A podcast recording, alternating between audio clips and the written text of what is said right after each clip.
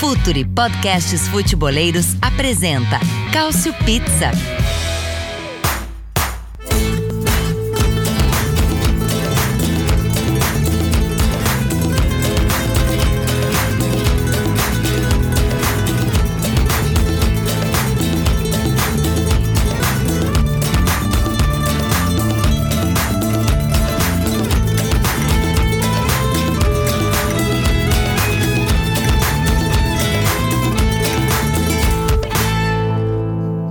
Olá, sejam todos muito bem-vindos à edição de número 86 do Culture Pizza. Com licença, estamos chegando mais uma vez para falar muito sobre o futebol italiano e agradecendo já a presença de todos, a audiência de todos. Eu sou Anderson Moura, estamos aqui para mais uma edição, dessa vez focando bastante na Copa Itália, até porque estamos gravando na quinta-feira, dia 10 de fevereiro, e hoje tivemos alguns jogos muito bons, definidas as semifinais da Copa da Itália. A gente vai falar muito sobre os confrontos que rolaram. Não sei nem se a gente vai tentar falar muito sobre os confrontos que vêm por aí. Acho que o foco vai ficar muito mais no que rolou e não no que rolará. É, a gente tem aí então a classificação da Fiorentina para cima da Atalanta, jogando em Bergamo, né?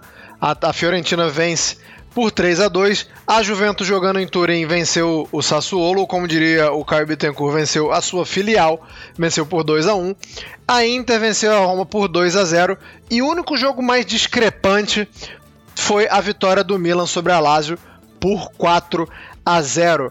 É, eu até gostaria de começar falando sobre isso antes do recado do Futuro. Calma que o recado do Futuro já vem, mas é, falar muito sobre como os jogos foram muito bons. Quem acompanhou, quem teve o prazer, quem teve a oportunidade, né, quem pôde ver os jogos. Eu só não vi o da Juventus, eu estava trabalhando, então não pude ver Juventus Sassuolo, mas vi todos os outros jogos e me chamou a atenção um alto nível, né? A gente está acostumado a, a ver a Copa às vezes deixado um pouco de lado, né? A Copa que o pessoal só só respeita um pouquinho ali na semifinal, na final, mas quartas de final muito, muito boas. Eu fiquei extremamente feliz e contente com o nível dos jogos, com, com o entretenimento, né? Já que é a palavra que está sendo muito usada ultimamente.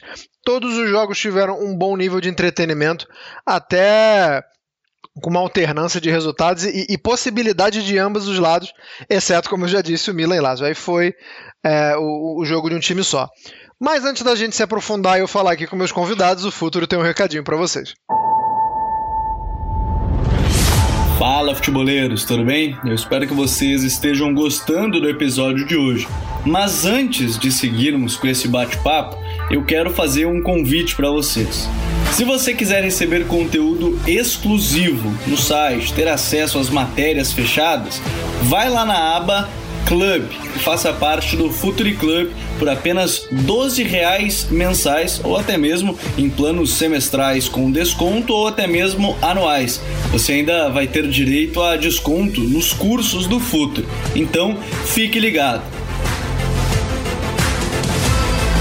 Além disso, eu quero lembrar para vocês que esse episódio também tem o apoio do Futuri Pro, o departamento de análise e mercado do Futuri. Seu time gasta menos dinheiro e ganha mais jogos. Para mais informações, mande um e-mail para comercial@futuri.com.br. Tá aí então nosso grande Gabriel, professor. Tamo junto, Gabriel. Recado dado. Então, para a gente começar a falar muito dessa Copa Itália, gostaria de apresentar, como sempre, meu braço direito, meu, meu jogador que joga campeonato, joga Copa, joga competições europeias e o que mais aparecer, o confiável Caio Bittencourt. Bom dia, boa tarde, boa noite, cara. Olá a todos, é, até fazendo um jabá para a coluna da semana, o tema da semana não está na Europa, não está no primeiro nem no segundo pelotão do campeonato, que discutiremos também, porque tem implicações com a Copa para quase todo mundo, até para quem já foi eliminado. É, um dos assuntos é o Beto, atacante da Udinese, que tem sido até uma das revelações desse campeonato. Não desabrochou tanto em, desde a virada do ano, marcou só contra a Atalanta na, na primeira rodada de 2022 para a Udinese, mas tem deixado seus golzinhos, é o artilheiro da equipe friuliana nesse momento. no mais temos muito a falar de Copa e campeonato, porque no fim das contas um implica no outro. É isso, o, o, os co-irmãos, né, como o pessoal gosta de falar, Copa e Série A. Arthur Barcelos, meu querido, bom dia, boa tarde, boa noite. Grande abraço para todo mundo aí acompanhando o Cautio Pizza, nossos companheiros. Pois é, Copa Itália, como você destacou muito bem, Anderson, é um pouquinho diferente, porque jogos eliminatórios de mata-mata sempre tem uma tensão um pouco maior. É, e no caso da Copa Itália, ela acaba sendo um pouco desvalorizada, os times colocam é, equipes bem alternativas, mas não foi o caso dessas quartas de final, até porque foram jogos muito competitivos, times que estão é, muito fortes, é, que estão na primeira parte da tabela, exceto o Sassuolo, mas ainda assim é um ótimo time e que deu trabalho para a Juventus. É, então, realmente, é, expectativa não. É, a expectativa foi muito mais do que superada, porque a gente nunca cria muita expectativa para a Copa Itália, mas dessa vez deram um show e fica a expectativa ainda maior com os clássicos, né, para a semifinal. Inter e Milan, Juventus e Fiorentina são grandes rivalidades que ficam aí para a semifinal daqui a um mês. Antes disso, claro, tem muito campeonato, tem Liga dos Campeões, tem Liga Europa, Liga Conferência, tudo é, já na próxima semana também, né? É isso, e falaremos muito sobre isso aqui é muito importante você ter passado o, o, o, aparelhamento, né? Como é que ficou aí, porque eu confesso que não, não lembrei de falar, mas como o Arthur já antecipou aí, as semifinais, de um lado Juventus e Fiorentina, do outro lado Milan Internacional. Tiro, porrada e bomba, né? É, Juventus e Fiorentina ainda mais com esse novo ingrediente chamado Dusan Vlaovic. Vai, se, se, a rivalidade já era grande, é, essa semifinal vai ser mais pesada ainda, mas calma, Teremos tempo para falar sobre isso, como o Arthur falou daqui a um mês. Vamos voltar então, vamos rebobinar a fita para os mais antigos. Né? Se você não sabe o que é rebobinar uma fita, é, bota no Google aí. É, temos uma geração aqui acostumada uma com isso, mas talvez. Uma geração que não teve videocassete em casa, é. uma geração que nunca passou o lápis na, naquela. Nas fitinhas de, de cassete Botava a caneta e começava a girar, né? É, o can... no meu caso era com lápis, que ah, caneta às vezes é dava um jeitinho de danificar. Não, não, só a Bic. Se não fosse Bic, se não fosse Bic dava ruim. Tinha que ser aquela Bic a, a mais tradicional. Enfim, a gente vai começar então é, pelo jogo da Inter contra a Roma. Inter 2, Roma 0. É, primeiro falando um pouco sobre o jogo, porque depois é, tenho que falar do pós-jogo também, hein? Tenho que falar do pós-jogo porque mais uma vez, José Mourinho não não engoliu muito bem o resultado, né, digamos assim, e saiu atirando de novo para cima dos seus jogadores. É, eu, o Caio vai dar mais detalhes daqui a pouco sobre esse pós-jogo. Mas, Arthur, é, mais uma vitória da Inter. É, mais um jogo em que o Alexis Sanches aparece muito bem. É, Claro que, que o, o, destaque é o golaço né, que ele faz, mas é, é, a gente vê um Alexis Sanches muito confiante, né? Era algo que a gente é, sentia falta. O Alexis é, sempre lesionado, o Alex preterido, o Alex visto só como um reserva de luxo, se mostrando aí uma opção cada vez mais mais palpável, né, mais confiável. É, a nota triste do jogo fica pelo Bastoni, né? Inclusive, se você tiver mais informações aí sobre se, se já tem alguma notícia e tal sobre a lesão do Bastoni, sinta-se livre para falar também. Mas eu queria que nessa primeira parte você falasse sobre essa, essa, essa volta por cima né, do Alexis Sanches é, e falando sobre o jogo de ontem especificamente também. É, o Alex Sanches que já tinha sido pauta né, na, é, com aquela mensagem que ele deu depois daquele jogo que ele decidiu é, contra a Juventus, né, na Supercopa. Ele Será decidiu... que o homem estava tá, certo? Ele é um leão, né? Como, como ele se define, assim, né? Alex Sanches realmente é um, é um, jogador de muito talento. Ele é um reserva de muito luxo que a, que a Inter tem já desde a temporada passada. É um cara que realmente decide quando entra em campo, quando e assim, não só exatamente quando ele sai do segundo tempo, né? Com, com o Conte usava muito isso, né? Mudava o sistema, botava ele ali atrás dos, dos dois atacantes, é, dava mais criatividade, mudava ali o ritmo do ataque. Mas com o Inzaghi também, ele vem jogando muito bem. Teve aquele início difícil, né? Parecia que eles não estavam se batendo bem ali, o Inzaghi e o, e o Alex Sanches, mas até por uma questão de condição física, ele não estava bem na época, mas conseguiu se recuperar e agora vem sendo decisivo. Eu diria, e eu já disse isso na, na última edição, quando a gente comentou a Supercopa. Ele tem que ser titular, porque você avalia a condição técnica que tem, a forma que tem, vem tendo, na verdade, o Lautaro não é boa. Ele não tem, não tem ajudado o time, nem mesmo com, com os apoios e tudo mais. Ele não tem sido um, jogador produtivo, porque o Dzeko, por exemplo, também está deixando a desejar é, em termos de gols, assim como o Lautaro, mas ele ainda assim consegue criar muito para o time.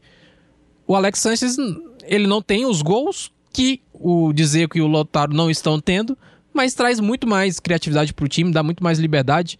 E a Inter do Inzaghi é, é, é, essa, é esse time, né? É um time que aproveitou muito bem a base do Conte e deu muito mais liberdade para os jogadores. Né? É um time que realmente tem muita liberdade de movimentação, as saídas é, muito, são muito bem desenhadas e tem várias formas de sair.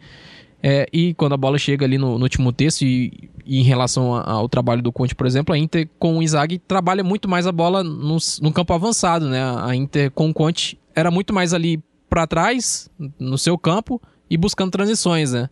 Mas com o Inzaghi não, o Inzaghi domina a bola, domina o adversário no campo é, do adversário, né? É, sobre o Bastoni, Bastoni teve um problema, um, um entorse, na verdade, não é nada muito grave. A expectativa é que. Na, não é que na, na, verdade, não é expectativa, não existe uma previsão de retorno. Ele espera poder retornar já contra o Liverpool na, na próxima semana, não sei. Vai depender realmente se ele vai estar sentindo é, dor ou não, porque lesão não, não, não houve. O Gozens e o, o Caicedo, inclusive, voltaram, é, voltaram a treinar com bola hoje também, então são dois reforços que daqui a pouquinho vai ter o Inzaghi para esse time. Foi muito comentado né, nas últimas semanas como os outros adversários da Inter é, vêm tendo muitos problemas físicos e a Inter consegue se manter né, nesse ritmo aí, é, que é realmente muito puxado das últimas, dos últimos meses, desde, desde novembro, dezembro, muito puxado o ritmo para todos os times da Série A, exceto quando houve essa pausa agora no final do ano.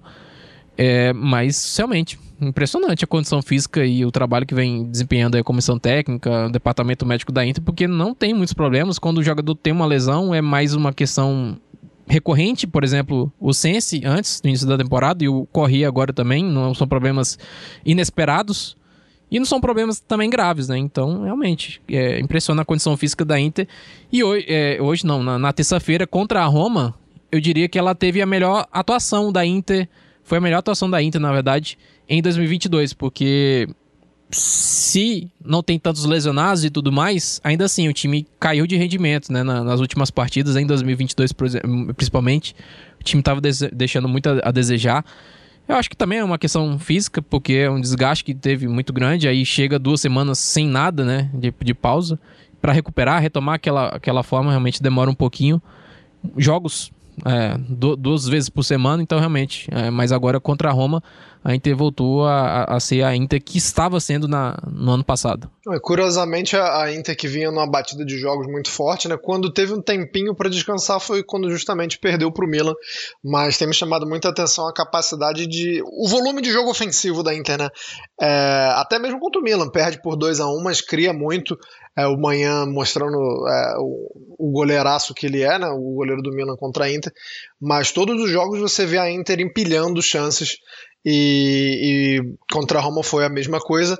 É, começa o jogo já com um gol muito cedo, é, Caio, e acho até que um posicionamento esquisito do Smalling, né, que não sabe se vai cortar com a cabeça, se vai cortar com o pé, e aí no, na dúvida o Diego entra que nem uma flecha e, e já mete o gol. É, embora a gente esteja falando aqui que a Inter fez um ótimo jogo, que a gente tá, tá, tá impressionado com esse volume ofensivo da Inter. Houve ali um momento do jogo onde estava 1 a 0 que a Roma chega a ameaçar, né? Que a Roma tem uma chance cristalina com o Zaniolo. É, Sérgio Oliveira também, é, é, se eu não me engano, teve uma, uma chance de fora da área. É, no, no, geral, é, é, a Inter foi mais time, a Inter teve mais volume e tal, mas a gente está falando de jogo único e, e a Roma poderia numa estocada, quem sabe, ter aproveitado a oportunidade. É, o Mourinho parece que ele não pensa como eu. Ele não, ele não, tá, ele não viu essa, essa parte mais positiva, mais otimista. Né? Ele, não, ele não saiu do jogo pensando assim, ah, pô, foi 2 a 0 mas ali no 1 a 0 é, Quem sabe a gente com um pouquinho mais de capricho poderia ter conseguido um empate e tal. Como, como pensa o Mourinho, como pensou o Mourinho é, essa derrota, mais uma, né? Essa derrota da Roma na, na Copa Itália contra a Inter de Milão, de acordo com, com as notícias que pintaram depois do jogo, Caio? De acordo com o homenageado, justamente José Mourinho. Vale ressaltar a festa que a torcida da Inter fez para ele no primeiro encontro com, com ele depois do triplete contra a Inter em San Siro. Foi até boni bonita bonita fe a festa. Aliás, até sobre o, o que o Arthur falou, para não deixar passar batido, acre acredito que essa questão de lesões tenha sido fundamental. Lesões, até o fato de não, não ter tido, um, graças a Deus, um surto de Covid, tenha sido fundamental para estar para estar um pouco mais à frente. Tanto que o Milan, que sofreu bastante com isso, que sofreu com lesões, com surto de Covid, quanto com o Napoli também. Curiosamente, seus dois principais adversários nesse momento. Mas quanto a, quanto a, quanto a isso, quanto ao Mourinho, agora voltando ao que foi perguntado, é hora de, de citar o que o Corriere dello Sport pegou dele, é, pegou de informação dele no vestiário depois do jogo. Vamos lá, abre aspas. Quero saber por que, jogando cara a cara contra a Inter, vocês cagaram nos 10 primeiros minutos. Eu quero saber por que contra o Milan vocês cagaram, cagaram tão cedo. Todos, ninguém excluído. Quero saber por que todo, durante dois anos vocês é, se mostraram pequenos contra os grandes. Se nós somos pequenos, os árbitros tratam como crianças pequenas tratam a Roma como uma criança. A Inter é uma grande equipe. Vocês têm em frente, em vez de encontrar as razões adequadas para ganhar, vocês cagam, se cagam. O maior defeito de um homem é a falta de ovos, a falta de personalidade. Vocês têm medo de partidas como essa? Vou jogar na Série C, onde, onde nunca encontrará equipes com campeões, os melhores estádios, a pressão do grande futebol. Vocês são, são pessoas sem culhões essas foram as, as palavras de José Mourinho que parece um pouco incomodado. Não acho que seja assim, olhando o que foi o jogo, que não acredito que seja culhões em relação ao que a Roma apresentou diante da Inter. A Roma teve boas chances, a Roma em certos momentos emparelhou o jogo com, com a Inter, só que a deficiência técnica de alguns jogadores pesa.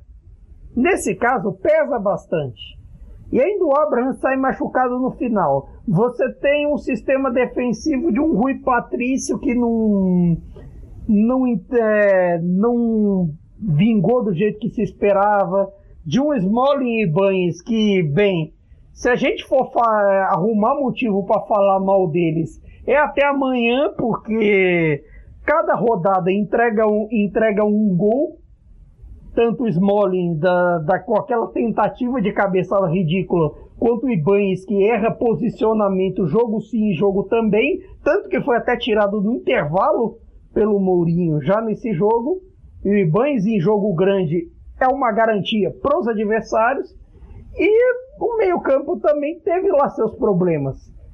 E em meio a toda essa discussão também, a Roma tem umas coisas ali a ver para o futuro com relação ao Zaniolo, que tem essa expectativa de renova ou não renova. Você tem a questão Pellegrini também, que alguns romanistas não acham adequado, e isso pesa. Isso pesa no campeonato, que de repente a Roma já está num momento que Juventus e Atalanta já abriram uma distância para eles, tanto para eles como a Lazio, que falaremos já já. E, e em termos de Copa, aí por enquanto, agora vai sobrar a Conference League. Pelo menos agora, neste momento, Mourinho pode trabalhar pensando nela, já que a Roma folga nessa primeira rodada, ela já tem o seu ticket para as oitavas de final garantido. Mas e agora? Esse é, é o problema. Como é que você não vai criticar uma equipe que nos últimos, deixa eu ver, duas temporadas ganhou dois jogos grandes? Ganhou o derby com a Lazio na temporada passada, quando já não valia mais nada para Roma, talvez valia uma chance de Champions para Lazio, mas era remota. E agora com a Atalanta em Bergamo, que não é um clássico, não é a mesma rivalidade aqui com a Lazio, com Juve, Napoli, Milan e Inter. Isso pesa. E a, e a Inter cresce nesses jogos. O time do Inzaghi cresce na hora H. Não à toa é líder. E, e mesmo nesse derby de sábado com o Milan, eles, eles se impuseram. Foi até de certa forma meio inesperada a virada do Milan com, com os gols meio que inventados pela qualidade do Giroud, pela qualidade do, dos, dos atacantes milanistas.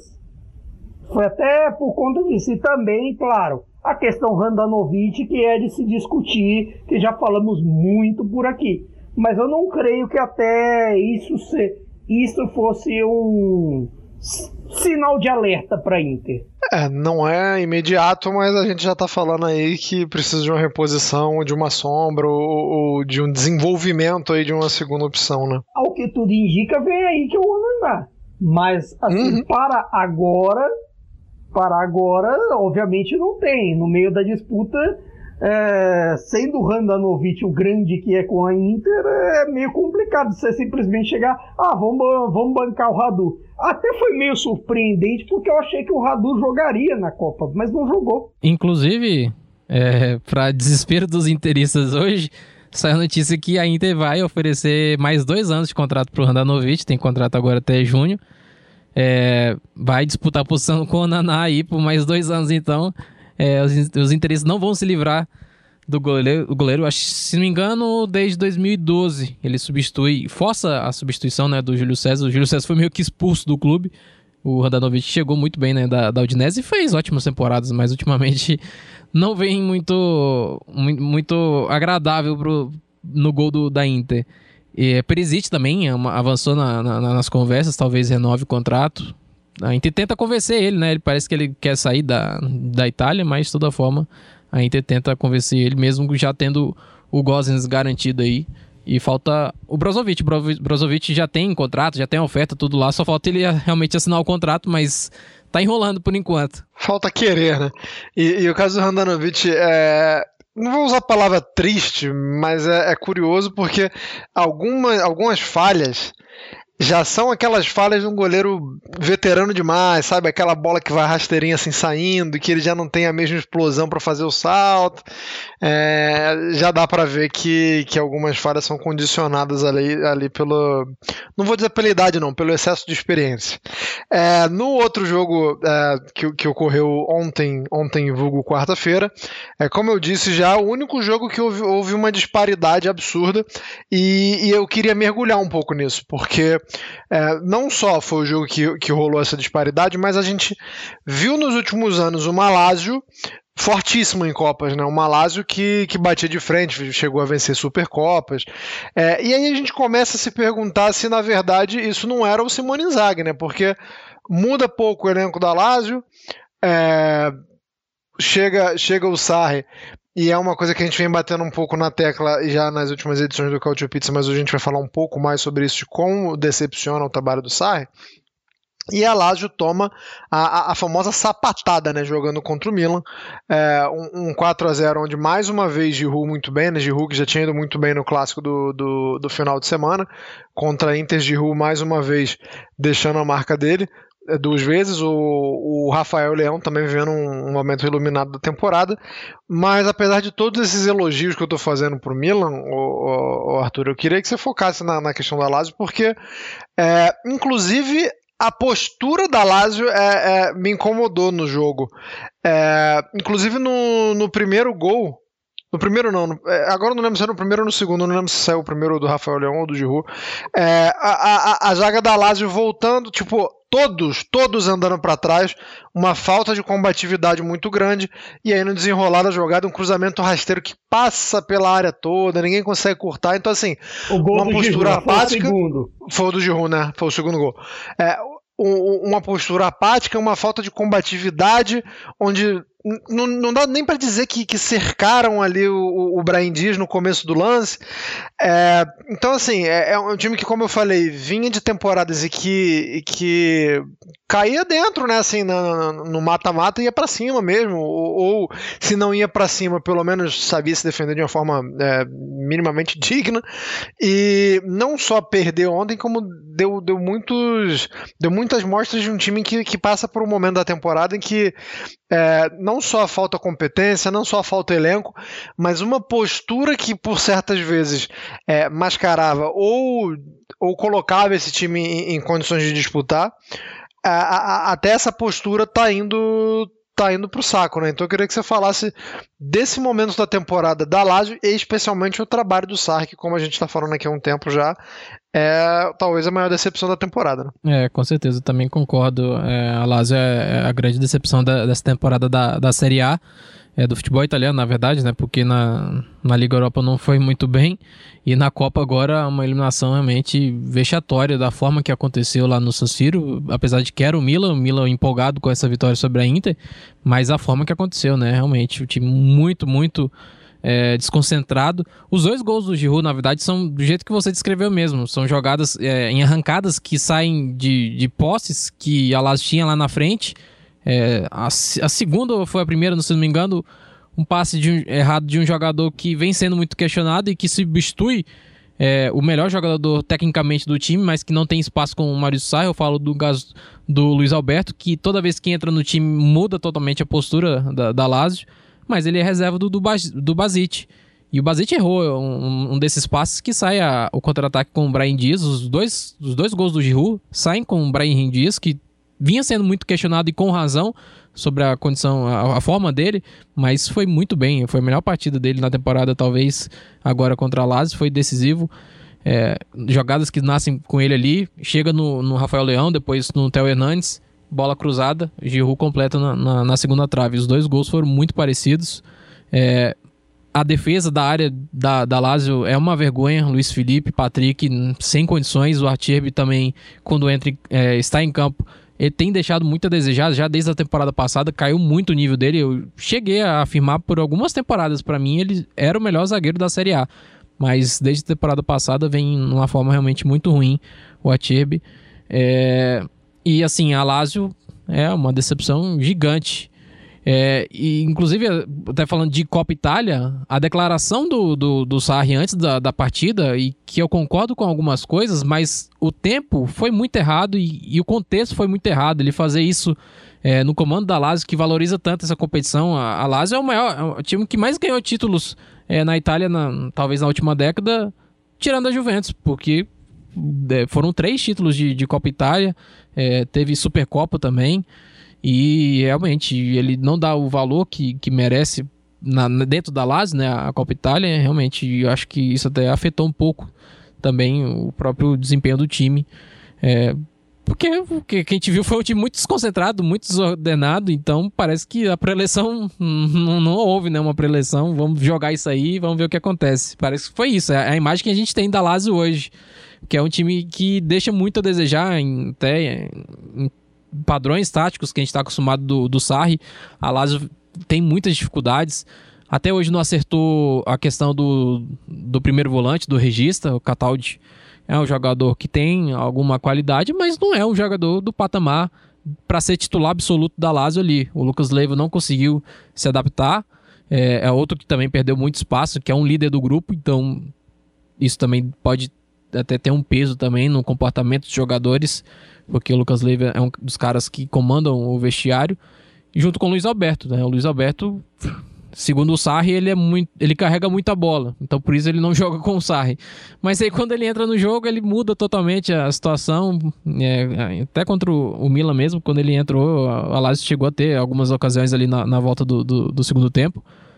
Mas enfim, agora perdeu o imóvel também, tem que ver como que vai ser a, a, situação dele física, né? Porque é o cara que ainda carregava ele, o, o Milinkovic Savic, é, em jogadas que a, a, a Lazio ainda conseguia e ainda recuperando muitas coisas do, do Inzaghi, alguns padrões do, de, de ataque, né? Porque a defesa realmente é irreconhecível. A defesa da Lazio nunca foi muito confiável, mas com o Inzaghi ainda assim conseguia ainda segurar, mas com o Sar realmente é muito fácil entrar. O time marca alto, é, não pressiona bem, não, então você, como você falou, o Brian Dias sai com muita facilidade ali no, nas, nas transições, ninguém pressiona. É, e, e, é o que a gente vê, né? O time marca alto, não pressiona, é claro que vai sair muito gol na, nas costas da defesa. Não tem como controlar, não, não dá nem para questionar muito o Pepe Reina que também, a exemplo do Randanovic, caiu muito também né, nos últimos anos. Mas o Stracocha, por exemplo, que é jovem, vem tão mal quanto. Então, não dá para colocar nem na conta dos goleiros. A defesa realmente não é só a linha defensiva. Eu falei muito mal do Luiz Felipe e do Patrick. Mas é o sistema inteiro, né? Os atacantes, desde os atacantes né, da, da pressão, que é muito ruim. é, tudo isso se, se reflete né, num time que realmente é muito do, desordenado. Gostei, gostei bastante da sua visão. Vou continuar falando da Lazio com o Caio. É, você até chegou a falar um pouco disso, mas é, era uma pergunta que eu estava preparando para o Caio. E a questão do registro, né? Que é, é, uma marca, digamos assim, do trabalho do Sarri, né? Ele, ele gosta dos times dele com aquele homem ali na frente do, da, da, defesa que, que vai ditar o ritmo do jogo, que vai, que vai ser o termômetro da equipe, digamos assim. É, e, e, concordo com você que apesar do Cataldi ser, ser um jogador que tem suas qualidades, é, é complicado colocar essa responsabilidade nas mãos dele, Arthur. Mas, Caio, é, queria que você falasse muito sobre essa questão, se, se tem como trabalhar isso, se está faltando o Sarri mudar um pouco da visão dele também, né, de se adaptar ao grupo que ele tem. É, é, é, é ótimo quando você tem um, um, modus operandi ali e que deu certo em outros lugares, mas é, não me parece que seja o caso que, que na Lazio de, de, de um dia para noite vai aparecer esse registro. Então, como trabalhar sem isso e, e, e falar muito também sobre é, a, a questão de que o, o Milinkovic Savic é um cara que, quando quer, joga muito mas quando não quer também é, é complicado. E aí, para completar esse meio-campo, como o Arthur falou, o, o, o Luiz Alberto, que é um cara que tecnicamente a gente sabe que sobra, mas tem essa, essa digamos assim, esse confronto de ideias com o Sarra, esse confronto de metodologia. É, é, é, ou seja, resuma esse meio campo da Lazio, né? Um meio campo que precisa de um registro não tem, que tem um jogador é, no Milinkovic Savic que às vezes parece não demonstrar tanta vontade assim, e um Luiz Alberto que poderia oferecer algumas qualidades, mas que, que o Sarri acha que os defeitos não compensam. Pois é, eu achei curioso, eu não imaginava uma atuação tão ruim contra contra o Milan, até baseado no time que foi a campo no fim de semana, e bateu bem a Fiorentino. 3 a 0 foi um bom jogo, com boa atuação é, do Zacan do Immobile, do Milinkovic Savic. Mas aí você vai ver qual que era a formação do meio-campo: Lucas Leiva, Luiz Alberto e Milinkovic Savic. Justamente o Milinkovic Savic que poderia muito bem fazer essa função de regista, essa função como ele fazia com Simone Inzaghi. Claro, são contextos diferentes, realidades diferentes, mas eu acho que poderia se adaptar. É claro que também o Sarri reclama muito de duas coisas nesse momento. Uma, o calendário, a outra, a questão do elenco. A questão do elenco é difícil você cobrar tanto com, com Lotito, mas realmente faz diferença nesse negócio. Não é que o elenco que ele tinha, por exemplo, nos trabalhos anteriores, se você for pegar dos trabalhos anteriores do Sarri na Série A, o único que ele teve um elenco assim foi na Juventus. E ainda assim, na Juventus, é...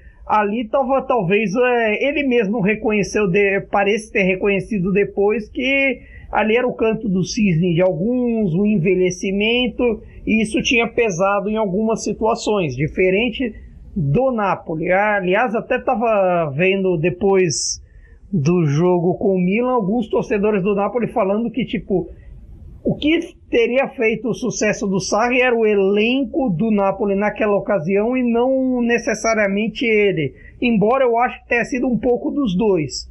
Era um casamento que deu certo.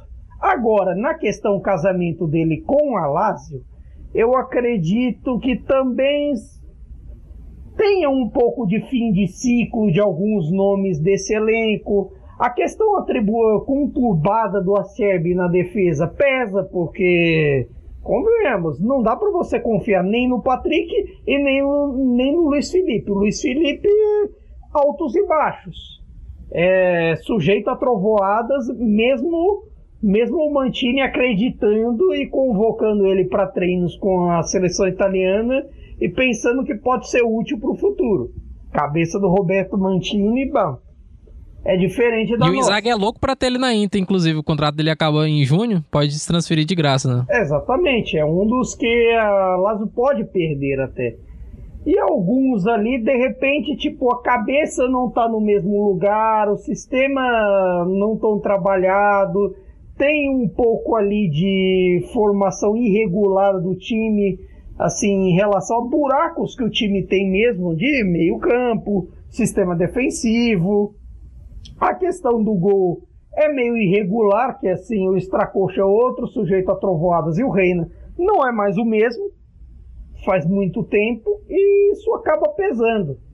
Tudo bem que assim, se esperava que a Lazio fosse é, minimamente decente nesses grandes confrontos é, na Europa League, na Copa, e até ser que competisse melhor pelo G4. Só que já está distante, por exemplo, de uma Atalanta que tem suas irregularidades, é, jogou menos bola que a Fiorentina, que está atrás nesse momento, mas por conta do jogo a menos, que faz diferença. E não tem a consistência de arrancar ponto, de arrancar, de arrancar situações como a Juventus tem. E isso pesa na luta da Champions League. Isso sem falar se você entrar numa comparação, por exemplo, com o trabalho do primeiro pelotão, tanto com a Inter do Inzaghi, tanto quanto com o Napoli do Spalletti, quanto com o Milan do Pioli. E isso que esses têm para os seus padrões irregularidades. É, até para completar da, da Lazio, eu tava assim, é claro que a gente acompanha a tabela assim, mas eu nunca tinha parado para pensar realmente nos números da Lazio. São sete derrotas. É, Inter tem dois, Napoli tem quatro, Milan tem quatro, Juventus tem cinco, Atalanta tem quatro, a Lazio tem sete. São três a mais, duas a mais em relação a alguns times. 39 gols sofridos, 39 gols sofridos. Quem mais sofreu gols ali do, do, dos cinco primeiros foi a Atalanta, com 28. O Milan tem 26. É, Inter, Napoli e Juventus tem, men tem menos, muito menos, inclusive. São as melhores defesas do campeonato. Então, realmente, são números assustadores, assim, quando a gente pensa e na consistência que noção, tinha. Olha, é, no campeonato, a Lazio tomou 39. A gente fala tão mal da defesa da Roma, com as irregularidades do Smolli, do Ibanez, do Cumbulá, de quem, de todo mundo ali. Mas a Roma tomou, entre aspas, só 30 gols. A Lazio tomou 39. E é assim, tomando 39 tomando goleada por aí. Já tomou goleada do Napoli, já tomou alguns momentos inexplicáveis na temporada até aqui, e isso pesa. Claro, a gente pesa muito também que talvez a Lazio esteja num fim de ciclo nessa geração, mas... É, nessa conta tem quatro do, do Verona, tem três do Empoli, enfim, e engraçado que antes desse jogo contra o Milan, eram quatro jogos é, sem derrotas e sem sofrer gols. Aí quando chega contra o Milan, são quatro nas costas, para descontar né, os quatro jogos que não tinha tomado antes. Aí, quem, quem quiser uma boa defesa é Juric, hein? O Juric, a gente tá falando aqui dos números de gols sofridos na Série A, me chama muita atenção esse Torino aí que tem 23 partidas e 23 gols sofridos. É o, a, tirando a galera ali do, do, de cima, né, como o Arthur já falou, Juventus, Milan, Napoli é, e Inter. Toro tem o, defesa Torino... melhor que o Milan, vale dizer. Uhum, o Torino, o Torino aí com, com a defesa voando baixo. É, voltando para a Copa, então, a gente chega aos jogos de quinta-feira. Atalanta e Fiorentina. Atalanta se deparando, como, como o Arthur falou no começo do programa da Inter, que a Inter é um time que perde poucos jogadores, é um time que, que, tá, que a preparação física está de parabéns. A Atalanta se virando aí, né, sem algumas peças do ataque. É, a bola da vez agora lá no departamento médico Zapata, o cara que faz uma falta tremenda, né? A gente que está acompanhado, está tá acostumado a acompanhar a Atalanta nas últimas temporadas sabe é, o que gera de jogo do Van Zapata e, e, e, perde muito ali, perde muita associação o time da Atalanta sem o Zapata. Teve aí a estreia, a estreia como titular é, do Bogá, que fez um, uma grande partida. É, martelou bastante né, o time da Atalanta, como de costume, mas a Fiorentina, que no, no, nas últimas semanas aí com, com alguns motivos para lamentar, né? Como, como o Caio mesmo já, já declarou aí, depois da saída do Vlaovic não teve nem tempo de, de assimilar, já tomou uma sapatada da Lazio na Série A, tomou por, por 3 a 0 mas volta volta aí a, a, a uma boa uma boa fase com a vitória sobre a Atalanta, uma vitória é, inesperada até porque quando faz o, gol no último lance do jogo, né, com o Milenkovic, a, a Fiorentina com um jogador a menos. Caio Bittencourt, queria que você falasse um pouco sobre esse jogo. É, uma Atalanta que, como eu falei, tentando aí se virar e tentando é, arrumar novas formas de jogar, digamos assim, né? Já não tem mais aquela pujança dos alas como costumava ter, embora o Zapacosta tenha feito um bom jogo, mas estamos falando aqui de, de, de regularidade, né? Não só sobre esse jogo. E tentando se virar aí sem, sem Zapata no ataque agora. Eu queria que você falasse sobre essa Atalanta que é, decepcionou? Podemos dizer que a Atalanta decepcionou nessa eliminação? Um pouco. Ali teve uma provocaçãozinha depois da Fiorentina, ironizando com o negócio do Calcio Totale que o Gasperini pregava, tal, naquela coisa. Foi um bom jogo com de boas, duas boas escolas, tanto a do Gasperini quanto a do Vincenzo italiano que até tem adaptado bem o Piontek nesses jogos de Copa. Vamos ver se o crescimento dele, talvez ele não seja o que a gente esperava aqui na época, nos tempos de Genoa, mas se for um atacante útil, pode ser interessante para a Fiorentina voltar para a Europa. Mas a Atalanta tem me. Não sei vocês, mas eu tenho achado a Atalanta um pouco estranha nos últimos jogos. Não sei se essa adaptação toda à linha de quatro defensivas, a novos modelos de jogo que tem, tem trabalhado, toda essa questão de alas, a priori com o Zapacosta e o Pezzella, você tem Tolói fora no, nos últimos tempos, que o Tolói é uma liderança técnica e mental muito grande. Você tem Bom o, fa ponto. o fator o fator Zapata, que o Muriel não tem sido a mesma coisa nos últimos tempos, mas claro, ele sempre sempre é uma boa opção, porque assim, num jogo como esse com a, com a Fiorentina, com dois bons ataques, é, mesmo com a, com a Atalanta passando boa, boa parte da reta final da partida com um a mais, já era um resultado até explicável mesmo que a Atalanta fosse a favorita e mesmo que a Copa fosse uma das, das maneiras viáveis, já que, já que o, os três da frente na, no campeonato ficaram distantes e a Juve ainda passou a Atalanta na, na, na luta pelo G4. Talvez é uma chance viável para a coroação desse, desse projeto Gasperini. Uma das duas fontes fosse a Copa. Ainda sobra a Europa League, mas a, a, a maneira da Copa já se foi. Muito por conta também dessas irregularidades, é uma partida meio estranha do Dimiski na defesa. É, eu, eu acredito que dava para fazer melhor que isso e que o desempenho não é mais o mesmo. E eu senti muito disso também, muito no fim de semana. Com a derrota para o Cagliari do Mazzarri, grande amigo grande amigo e elogiado por Arthur Barcelos. e. Inimigo do futebol. Não, um grande amigo da emoção. Cautio totale. Mas é. Nesse caso, eu acredito que o, o melhor que a Atalanta pode apresentar está longe disso.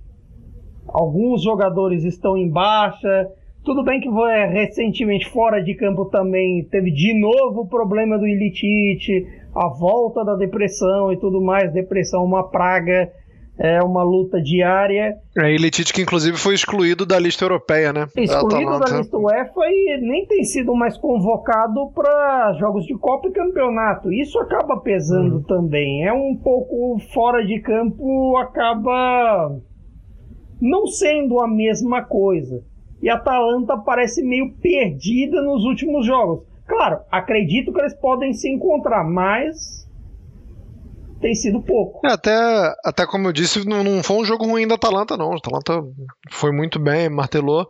É, Arthur, a gente contou recentemente aqui com, com o Bruno, né, é, um, um, torcedor da Viola, e a gente comentando assim que é, o negócio do Arthur Cabral ainda não estava fechado, que o Arthur ia chegar para ser provavelmente titular, mas que era bom a gente ficar de olho no, no Piontek. Pois bem, é, o Piontek é, é um cara que eu até tinha visto um, uma estatística dele é, que eu fui procurar aqui e achei de novo, que desde a temporada 18-19 da Copa Itália, o cara tem 11 gols, irmão.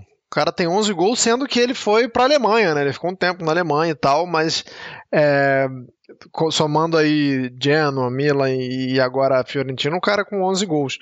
É, como é que vai ficar essa briga? Porque eu lembro que a gente comentando aqui na chegada do Arthur Cabral e tal, na saída do Vlaovic, é, a gente via o Piontek ali como o plano B.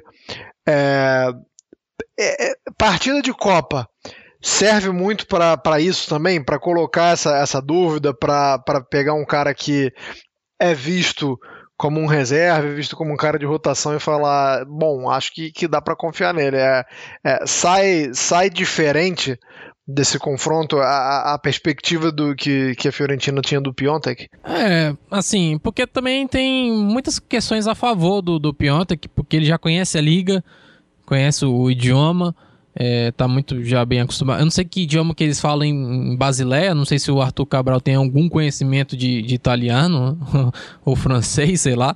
Mas também o português não vai ser tão difícil para ele se adaptar ao italiano, não. Não vai sofrer muito, não. Mas é porque o Piotek também. Ele chegou bem antes, né? Ele foi um dos primeiros caras a se transferir aí na, na janela de, de, inverno. Acho que ele chegou até em dezembro, se não me engano. Ele chegou antes da janela abrir, é, realmente. Então, ele já tem um tempo de, de treinos com o italiano e até por isso ele já está com, com essa condição de ser titular em algumas partidas. É, mas assim, os dois gols também foram de pênaltis, né? E foram pênaltis que não foram sofridos por ele. Por ele mas é que entra o, o que a gente conhece do Genoa, né? Que é o cara oportunista. Ele não perde chance. E se a, a, Fiorentina tem um cara assim, então vai utilizar muito bem o italiano, porque até como a gente tinha comentado já, a, a, o italiano gosta muito dessas jogadas laterais, procura muito o centroavante, exige muito do centroavante, na verdade, né? Então, bola não vai faltar para ele. Se ele tiver com a confiança em alta, assim, como pode ter com dois gols no, jogo eliminatório, como teve contra a Atalanta é, hoje, aumenta realmente a confiança dele para disputar essa posição, ficar até sair na frente realmente do, do Arthur Cabral. É, em relação à Atalanta, rapidinho assim, o Caio até falando questionando, né, como, como mudou, né, a Atalanta. Para mim, a Atalanta é um time apático.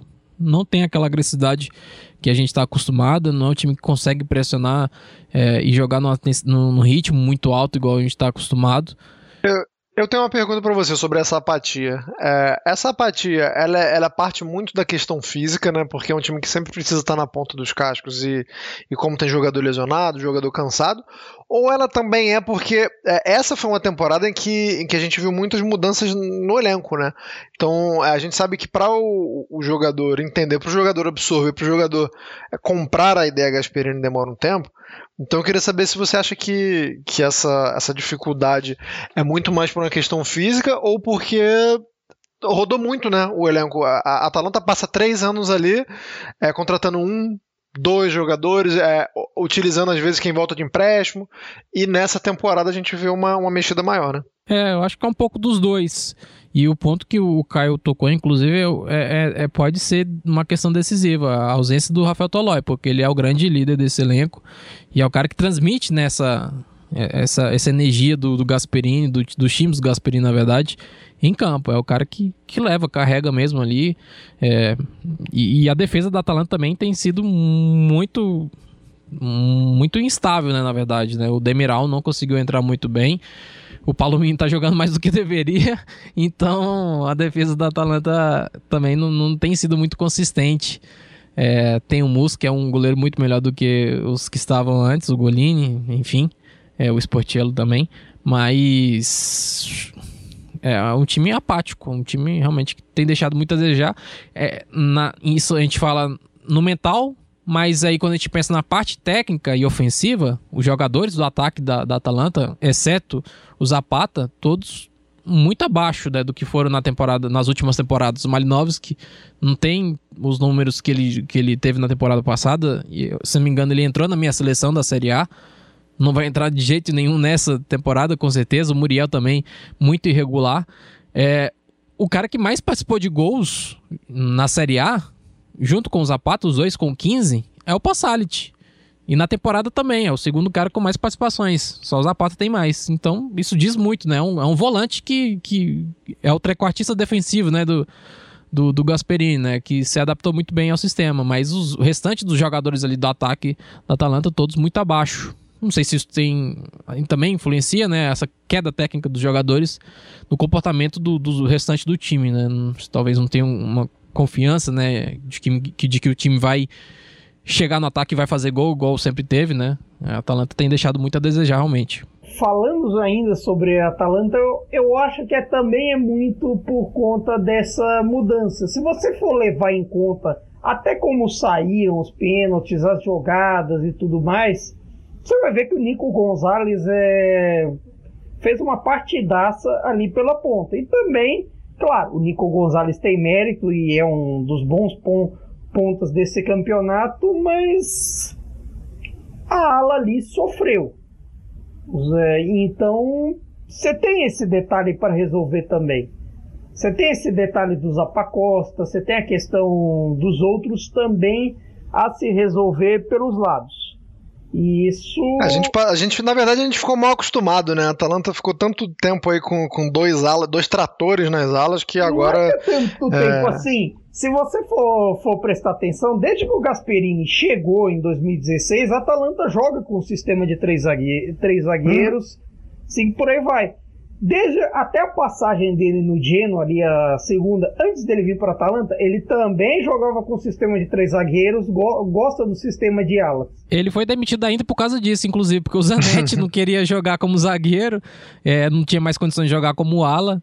É, não, não, entrou, né? Não, não, não, encaixou no grupo da Inter, porque era sempre o 3-4-3, ele não, não, ia abrir mão de nunca, e a Inter também, o elenco da Inter não queria também entrar nesse sistema. É, não, não é uma boa ideia comprar briga com o Zanetti. E esse sistema de três zagueiros, aí, de certa forma, ele é um dos principais influenciadores. Se hoje, assim, dessa geração atual do 3-5-2, se você pensar cortar lá atrás os 352 Mazarriano, 352 entre aspas Contiano, ele é um dos influenciadores também, ele, o Simone Zag, por aí vai. E de certa forma, assim que possível, eu creio que a, que a Atalanta irá voltar com esse sistema, mas acho que a Atalanta está sofrendo um pouco mais do que a gente esperava. Eu, com certeza. É, vamos então para a adversária da Fiorentina, né? A Juventus que avançou contra o Sassuolo. Como já é, eu confessei aqui, foi o jogo que eu não vi, então não tenho muito o que acrescentar. Gostaria que vocês falassem mais sobre o jogo do que eu. É, para começar pelo, pelo Caio, Caio, é, no final de semana, é, eu já tinha visto uma dupla no final de semana, no caso, contra o, na vitória contra o Verona, que foi a estreia do Vlaovic, do, do Zacaria, e ambos marcaram, mas já, já tinha me chamado a atenção é, a associação muito interessante de Vlaovic com Dybala, né? Muito, muito bacana o Dybala ter com quem jogar. A gente é, não, não querendo desmerecer, é, desmerecer Morata, é, que, que, tem suas qualidades, mas é um cara que, que não, não sei se encaixa tão bem com o Dybala. A gente vê um encaixe muito rápido dessa dupla aí, é, Vlaovic e Dybala.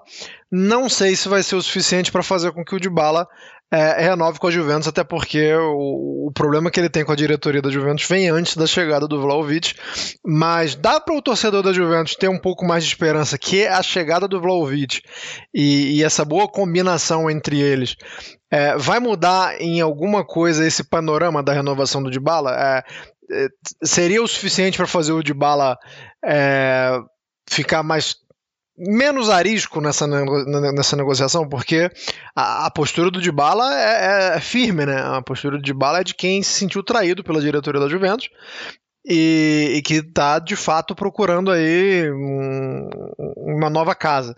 Mas eu queria que você falasse sobre como uh, falasse da combinação entre ambos, especificamente, e, e se isso pode afetar ou não essa, essa novela de bala renovação aí. Eu não creio que isso afeta porque a questão do Dybala e Juventus parece uma coisa em relação aos valores que ele acredita que merece a questão de futuro, como a Juventus planeja e tudo mais.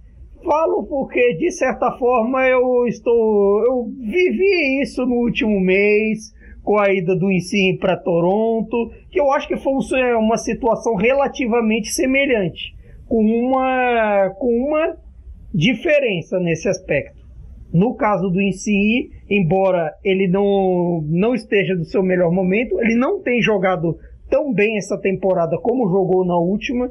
É, aliás, até entre parênteses, vou falar mais tarde sobre o Napoli, mas nenhum dos pontas tem jogado bem. Vamos, vamos ser francos sobre o Napoli. Mas quanto ao Dybala, eu acredito que a parte da renovação, talvez ele fique com meio com uma pulga atrás da orelha com a chegada do Vlaovic, pelos valores que vieram, pelo, pelos valores que serão dados a ele, com 7 milhões e meio por temporada de salário. E tipo assim, na hora das mesas de negociações, isso pode pesar. Na hora. Agora, no aspecto técnico, eu acredito que o Dybala sabe separar muito bem as coisas. E tem jogado bem por isso. Tem jogado bem, tem combinado bem com o Vlaovic. Eu acredito que assim, não, não era tão mal ele com o Morata. Mas a questão de bala ultimamente diz mais respeito sobre o físico dele, sobre as condições dele estar saudável, do que especificamente dele em campo.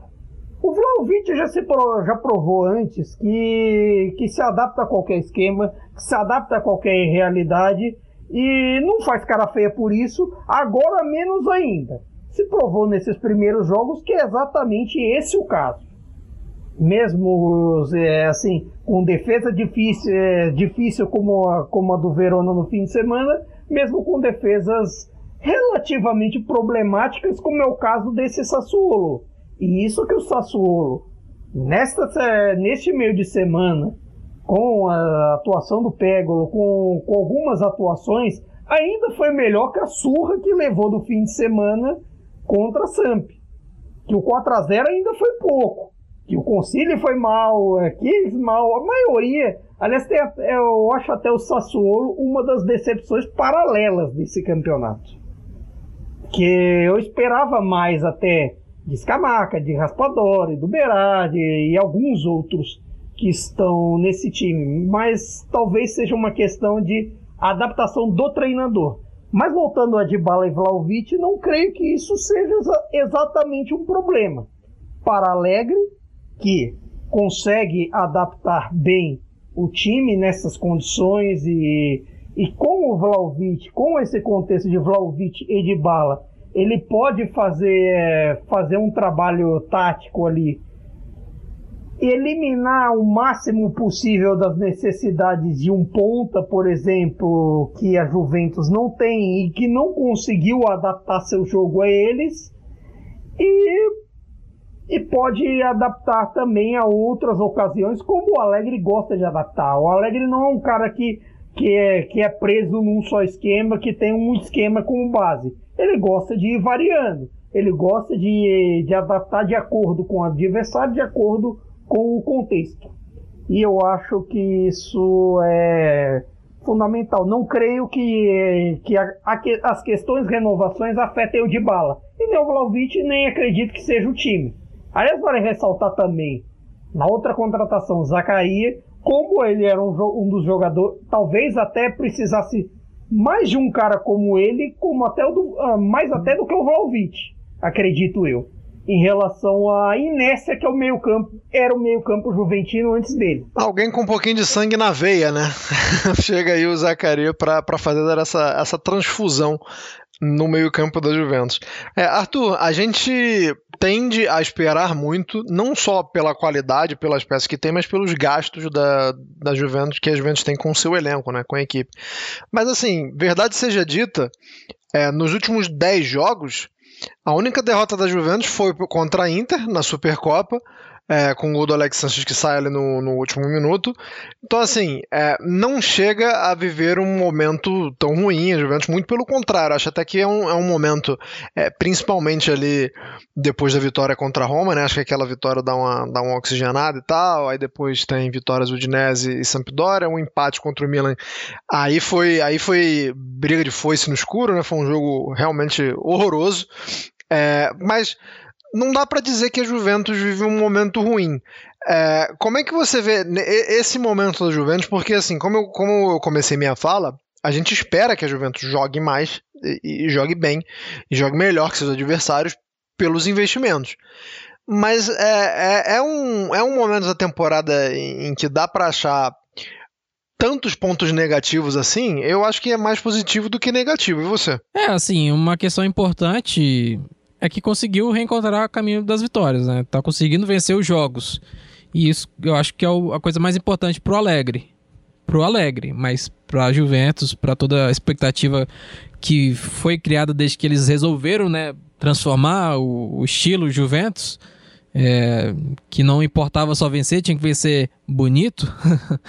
é, a Juventus tem deixado muito a desejar mesmo agora. Tem deixado muito a desejar realmente. É um time que a gente não acompanha muitos padrões assim. É um, um time que confia muito na qualidade do quadrado de criar com cruzamentos. É, o, a presença do McKennie sempre entrando na área, uma referência que sempre tem ali para cruzamentos, né, nessa, nessa jogada com quadrado. Claro, o talento do Dybala hoje, não tem mais o Cristiano Ronaldo, então é, sobra muita coisa no, no Dybala para ele carregar o time. Ele é, ele é o regista, ele é o trequartista, é o fantasista, o artilheiro, é tudo da Juventus, é tudo no Dybala. Agora tem um pouco para dividir né, essa, essa responsabilidade de gols, pelo menos, com o Vlahovic. É um atacante completo, pode entregar muita coisa, está ajudando muito de bala com, com isso, porque na Fiorentina já ele já entregava isso, ele evoluiu muito né, com o italiano. A gente já falou muito sobre isso. É, como ele recebia muito bem os jogos, de, é, as bolas longas, o jogo direto. E o Dybala adora esse jogador de, de, de fazer o pivô, tabelar com ele ali, um dois. A jogada clássica do, do Ineleven que a gente fazia é, 15 anos atrás. Há lá. quem diga que inclusive era proibido, né? O pessoal falava que era macete. É, no triângulo, né? Era proibido, exatamente. Alguns, alguns jogos é, era, era proibido porque era uma jogada muito manjada. E o de bala adora essa jogada e, e tá conseguindo reproduzir com o Vlahovic. Mas, de toda forma, deixa muito a desejar ainda assim a Juventus mas tá vencendo, né? Então, por enquanto, vai, acho que vai carregar, vai empurrar com a barriga, mas de toda forma, nesse meio tempo, vencendo, ganhando confiança, recuperando a forma do Bala tem sido o melhor jogador é, do, do, time no, no, nas últimas partidas, tem voltado a, a, ser decisivo, né? E recuperado a sua forma física e técnica, então tenta convencer a, a ele mesmo, né? Porque o Bala também tem não é só o que ele acha que ele merece, mas é o que a Juventus ofereceu uma vez para ele e depois deu para trás.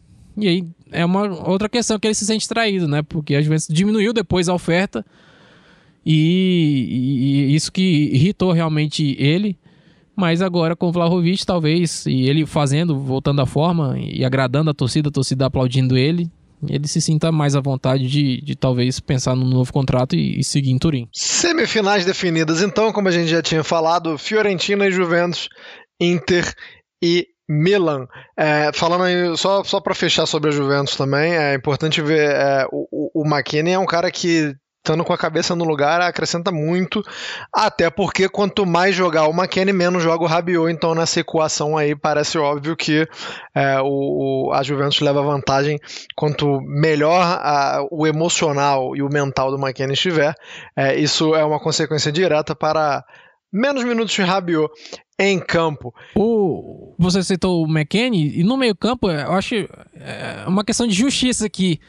Porque o Arthur tá jogando bem nas últimas partidas, viu? Tem sido um bom jogador. É, isso tem melhorado um pouquinho ali os problemas que a, que a Juventus vinha tendo, né? De, de saída de bola, de construção de jogo. É, a presença, a forma física do Arthur dos últimos jogos tem sido boa. Então, ajuda um pouquinho o time. Que, claro, tem que entregar muito mais do que tem entregado. o McKenna só não se dá bem contra o Canadá, né? Contra o Canadá ele não se cria. É, Caio Bittencourt, já vamos chegando aqui ao final dessa edição. É, sei que você queria falar do Napoli, então dedico a você um, um tempo especial nas considerações finais para que você possa falar aí do seu amado Napoli. Exatamente. O Napoli é, de certa forma, se se tivesse resultados na Copa a esperar, pensando lá na frente em disputas de campeonato e de, de se garantir entre os quatro ali, talvez as, as semifinais tenham sido das ideais, porque de certa forma a Juventus vai ter um clássico dois clássicos com a Fiorentina para pensar, um em março e um em abril, é, ali encavalados no meio da, do calendário E Inter e Milan, seus, uh, seus adversários de momento, tem, do, tem dois derbys para pensar. Então, de certa forma, é mais cansaço, é, mais, é outro pensamento paralelo e, e assim em um momento em que talvez o Napoli possa recuperar seus jogadores, pode, poderá ter os, os convocados da, das seleções africanas, tanto o Koulibaly, quanto, é, Koulibaly campeão da África, quanto o Anguissaki semifinalista da, da Copa, estiveram bem na Copa da África, quanto a algumas outras questões que envolvem recuperações técnicas. Quanto eu falei ali do, do Insigne, mas Politano e Lozano não têm jogado tão bem, as pontas não têm jogado tão bem, e talvez essa seja a chave para que o Napoli possa jogar melhor, possa ter menos dificuldades em certas partidas e possa resolver sua vida hum, de forma menos difícil. Mas quanto ao Insigne, até re, ressaltando como a temporada dele é irregular e até de certa forma diferente do de Bala, nesses contextos de renovações, os jogadores têm agido de forma relativamente parecida e os clubes também. Esse que é, que é o detalhe. Os jogadores parece que não entenderam tão bem o contexto de falta de dinheiro na pandemia e o contexto de certa forma que eles não vão ter os mesmos tipos de salários que antes. Claro, o Insigne teve um que caiu do céu, de certa forma. Ele vai ganhar mais de 10 milhões de euros no, no Toronto FC. Vai, Anderson vai, vai vê-lo ao vivo logo, logo. E irá contar as experiências pessoalmente. Mas, dito isso, também, também ele se irritou muito com a postura do Napoli, que em certos momentos chegou a oferecer menos que o salário dele atual e para igualar o salário atual teria que, teriam que ser atingidos bônus. De certa forma, para alguém no momento que vinha de um momento de um campeonato muito bom individualmente e campeão da Euro, acabaria sendo sendo muito pouco. E de certa forma isso tem feito diferença para alguns jogadores. E pro Insigne, eu, eu acredito que fez bastante, até mais do que o de Bala. Porque eles, em ambos os casos, os dois se saíram, saíram desrespeitados de certa forma. Mas o Insigne parece que calou um pouco mais nessa temporada. E ainda para os meses que restam dele de Nápoles, talvez o torcedor napolitano espera um pouco mais dele para o que vem por aí. Faz sentido, né? Para sair sair com, sair com por cima, as boas lembranças lá sair no alto, por exatamente. cima. O, agora outros, outros assuntos de campeonato ali a destacar, talvez a, a turma ali de baixo. A Salernitana parece que deu um sinal de vida ali num dia com o mercado, com as, o tanto de contratações com Perotti, com Mikael, com vários com vários outros. O Verde já chegou mandando mais de um time. É, chegou mandando dois gols de falta, tudo mais, mas parece que assim, para tirar essa diferença toda pro Cagliari, chegar a jogar mais bola que Venezia, tudo bem que chegar e jogar mais bola que o Genoa já conseguiu. Já conseguiu. O Blessings também não conseguiu muita coisa na estreia. Mas, ah, mas assim, é muita coisa que a Salernitana tem que fazer para escapar. E nesse contexto assim meio definido, Vamos ver quem é que sobra aí embaixo. Que nesse momento parece que tem gente jogando, jogando bola e tem menos candidatos para muita vaga. Se em, outros se em outros momentos parecia que tinha muito candidato a rebaixamento para pouca vaga, eu acho que é pouco candidato a rebaixamento para muita vaga. e é isso. Grande abraço a todos. Grande abraço, Caio. O, o Arthur, eu vou também deixar as considerações finais para você, mas só queria falar uma coisa aqui que eu deixei passar batido na, na sua fala anterior.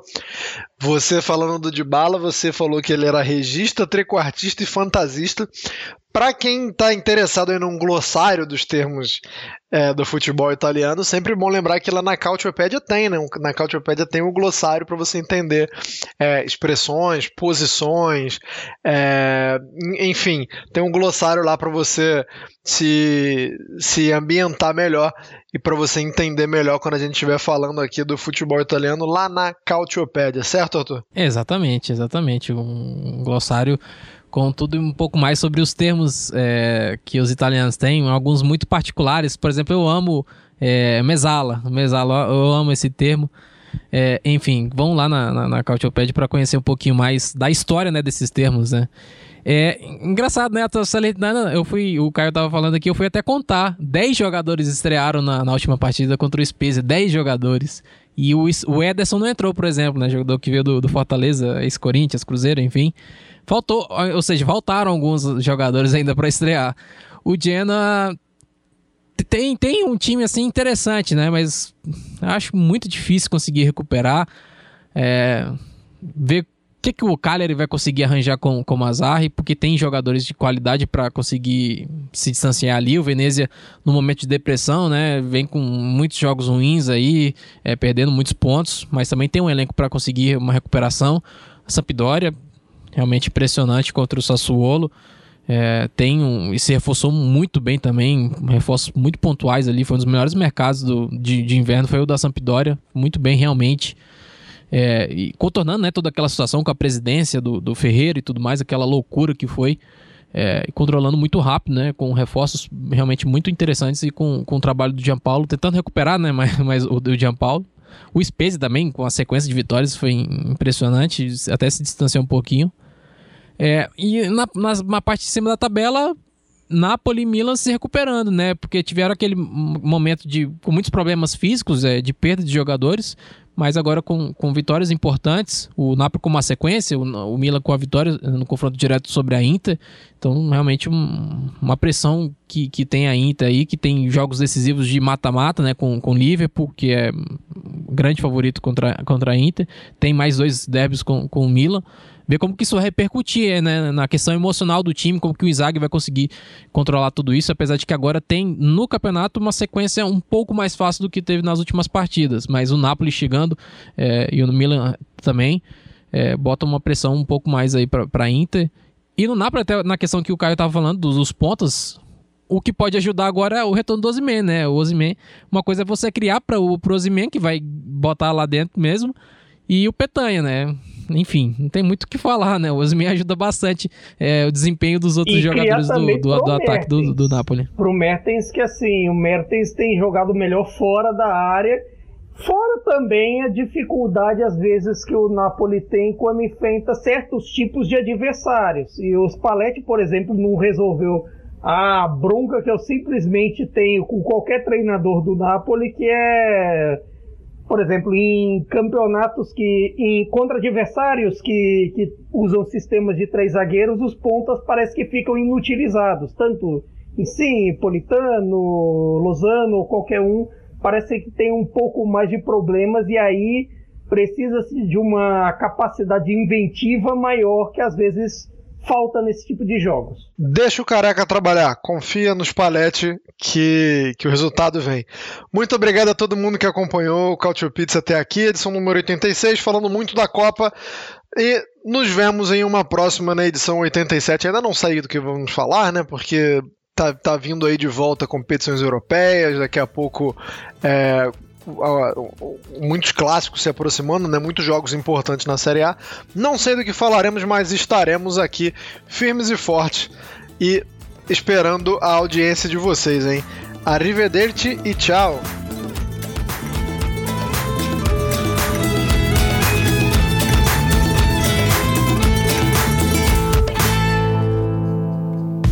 Futuri apresentou Cálcio Pizza Acesse www.futuri.com.br e pense o jogo.